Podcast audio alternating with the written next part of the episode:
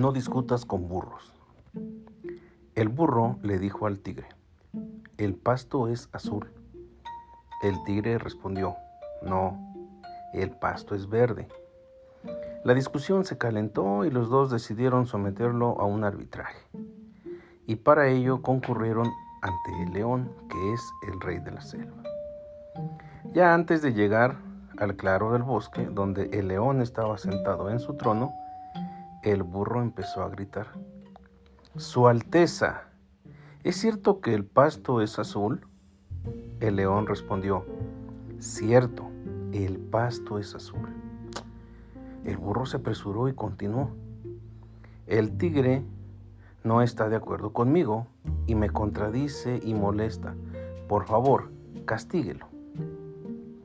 El rey entonces declaró, el tigre será castigado con cinco años de silencio. El burro saltó alegremente y siguió su camino, contento y repitiendo, el pasto es azul. El tigre aceptó su castigo, pero antes le preguntó al león, Su Majestad, ¿por qué me ha castigado? Después de todo, el pasto es verde. El león respondió, de hecho, el pasto es verde. El tigre preguntó, entonces, ¿por qué me castigas?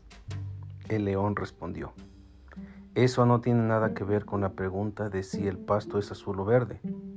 El castigo se debe a que no es posible que una criatura valiente e inteligente como tú pierda tiempo discutiendo con un burro y encima vengan a molestarme a mí con esa pregunta.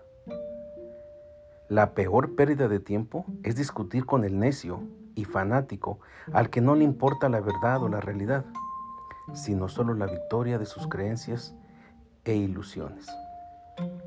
Jamás pierdas tiempo en discusiones que no tienen sentido. Hay personas que por muchas evidencias y pruebas que les presentemos no están en la capacidad de comprender y otras están cegadas por el ego, el odio y el resentimiento, y lo único que desean es tener la razón aunque no la tengan.